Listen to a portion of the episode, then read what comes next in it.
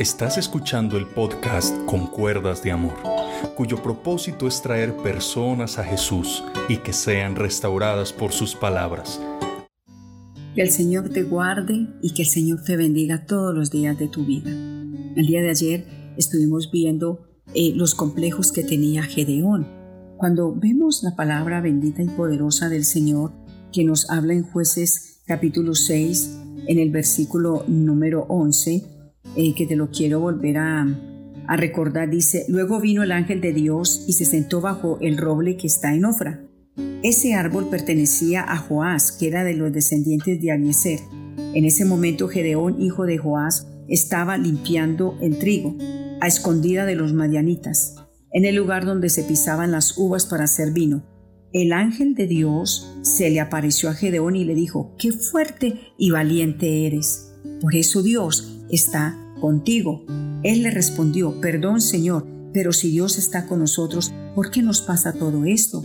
¿Por qué no hace milagros como cuando nos libró de Egipto? Nuestros antepasados nos han contado las maravillas que el Señor ha hecho, pero ahora nos ha abandonado y nos ha dejado en mano de los madianitas.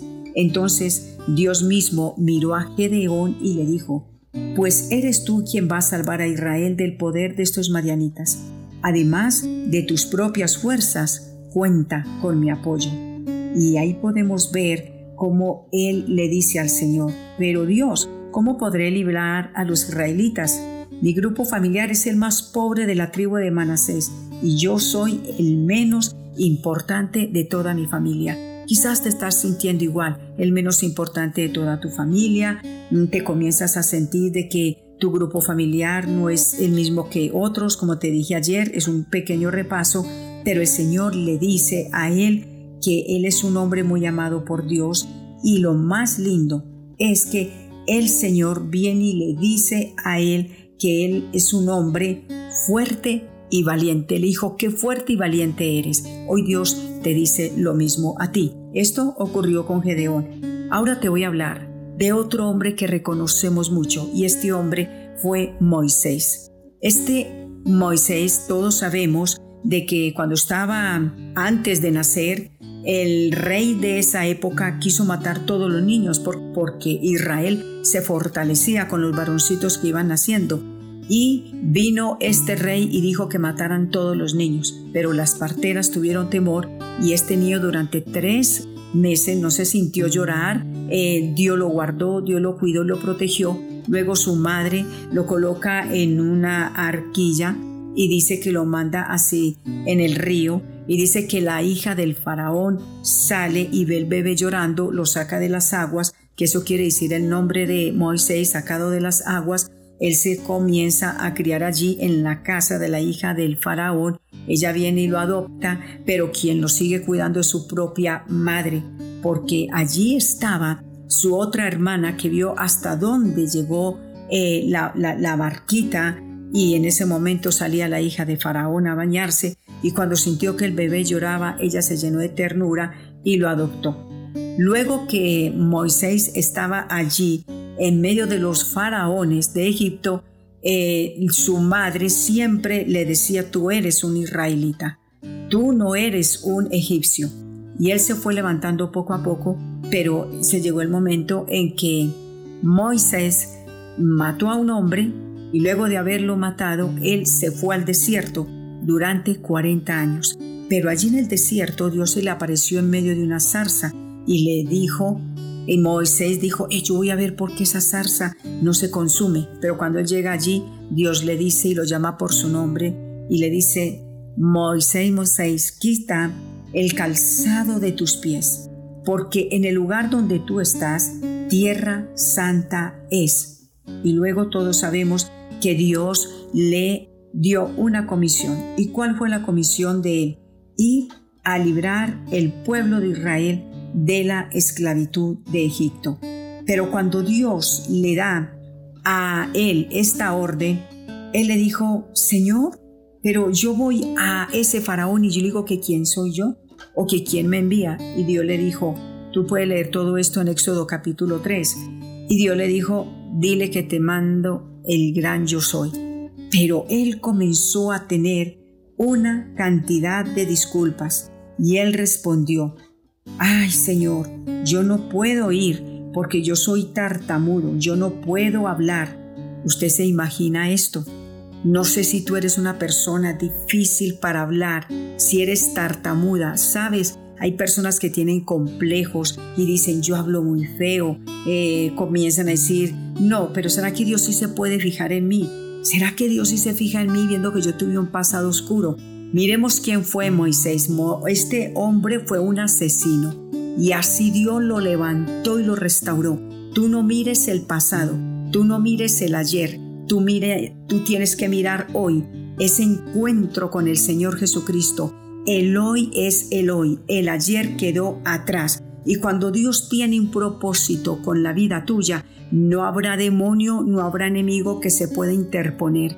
Cuando leemos la palabra de Dios tan palpable que nos habla, que cuando Dios le dice que Él había sido escogido para librar el pueblo de Israel de la esclavitud de Egipto, vemos que él comenzó a decirle al Señor, yo no sé hablar. Aparte de que le dijo que no sé hablar, le dijo, yo tengo temor, ¿por qué no mandas a otra persona? Tú puedes enviar a otro, Señor, te equivocaste conmigo. Y yo creo que todos hemos llegado a decir lo mismo. Señor, tú te equivocaste conmigo, yo no soy la persona. Señor, cuántos errores cometí. Quizás tú no has asesinado a nadie, pero de pronto eh, tuviste problemas en tu adolescencia, abortaste, qué sé yo qué hiciste, y ahora has llegado a los caminos de Dios y Dios te está llamando a ser una pastora, o Dios te está llamando a ser un pastor, a pesar de que de pronto em, consentiste eh, en hacer cosas que no son del agrado del Señor. Así de que Dios hoy nos quiere decir a través de esta reflexión de la palabra del Señor que no importa, no importa tu pasado. Si ya se lo entregaste a Dios, Dios no trabaja, con el pasado de nadie. Dios trabaja con el hoy, con tu experiencia nueva con el Espíritu Santo. Muchos dicen, uy, qué bonita la película, los diez mandamientos. Y allí vemos cómo Dios comenzó a utilizar tan poderosamente a Moisés. Allí vemos que se desataron las diez plagas de Egipto, vemos cómo él tomó la vara y cómo el Señor comenzó a usarlo poderosamente. Hoy te tengo una palabra de parte del Señor. No sigas mirando tu pasado, no te sigas sintiendo culpable, no sigas diciendo no puedo, no sigas diciendo no sé hablar. Dios le dijo a él, no te preocupes, ahí está tu hermano, ahí está Aarón y él es el que va a hablar por ti. Bueno, esto fue maravilloso, esto fue precioso y podemos ver grandes hombres del Señor que tuvieron complejos. Vemos a Gedeón con su complejo de que soy muy pobre. Vemos ahora a Moisés que es que yo no sé hablar. Es que yo cómo me voy a enfrentar a ese faraón. Yo no sé cuál es el faraón que te está en el día de hoy atemorizando. Pero hoy es el día de que tú te levantes bajo el poder de Dios y no digas que no puedes. Enfréntate a ese faraón Hace faraón que te hace la vida imposible. Hace faraón que te tiene subyugado o subyugada. Ese faraón que te ha dicho que eres su esclava o que eres su esclavo. Hoy es el día de decir, en el nombre de Jesús de Nazaret yo me levanto y haré proezas y haré maravillas en el poderoso nombre de Jesucristo el Señor. Porque si Dios está conmigo, ¿quién contra mí? Esto es lo que debes de entender, que tú eres un Moisés en las manos del Señor. No importa el pasado, no importa lo que aconteció, en el Señor todo es nuevo. Por eso la palabra de Dios dice en 2 Corintios 5, 17, el que está en Cristo nueva criatura es. Las cosas viejas se fueron, las cosas viejas ya no existen y todas son hechas nuevas. Hoy eres una líder, hoy eres un líder en las manos de Dios. Sabemos que Él cuidaba las ovejas de Jetro, pero un día todo cambió de la noche a la mañana.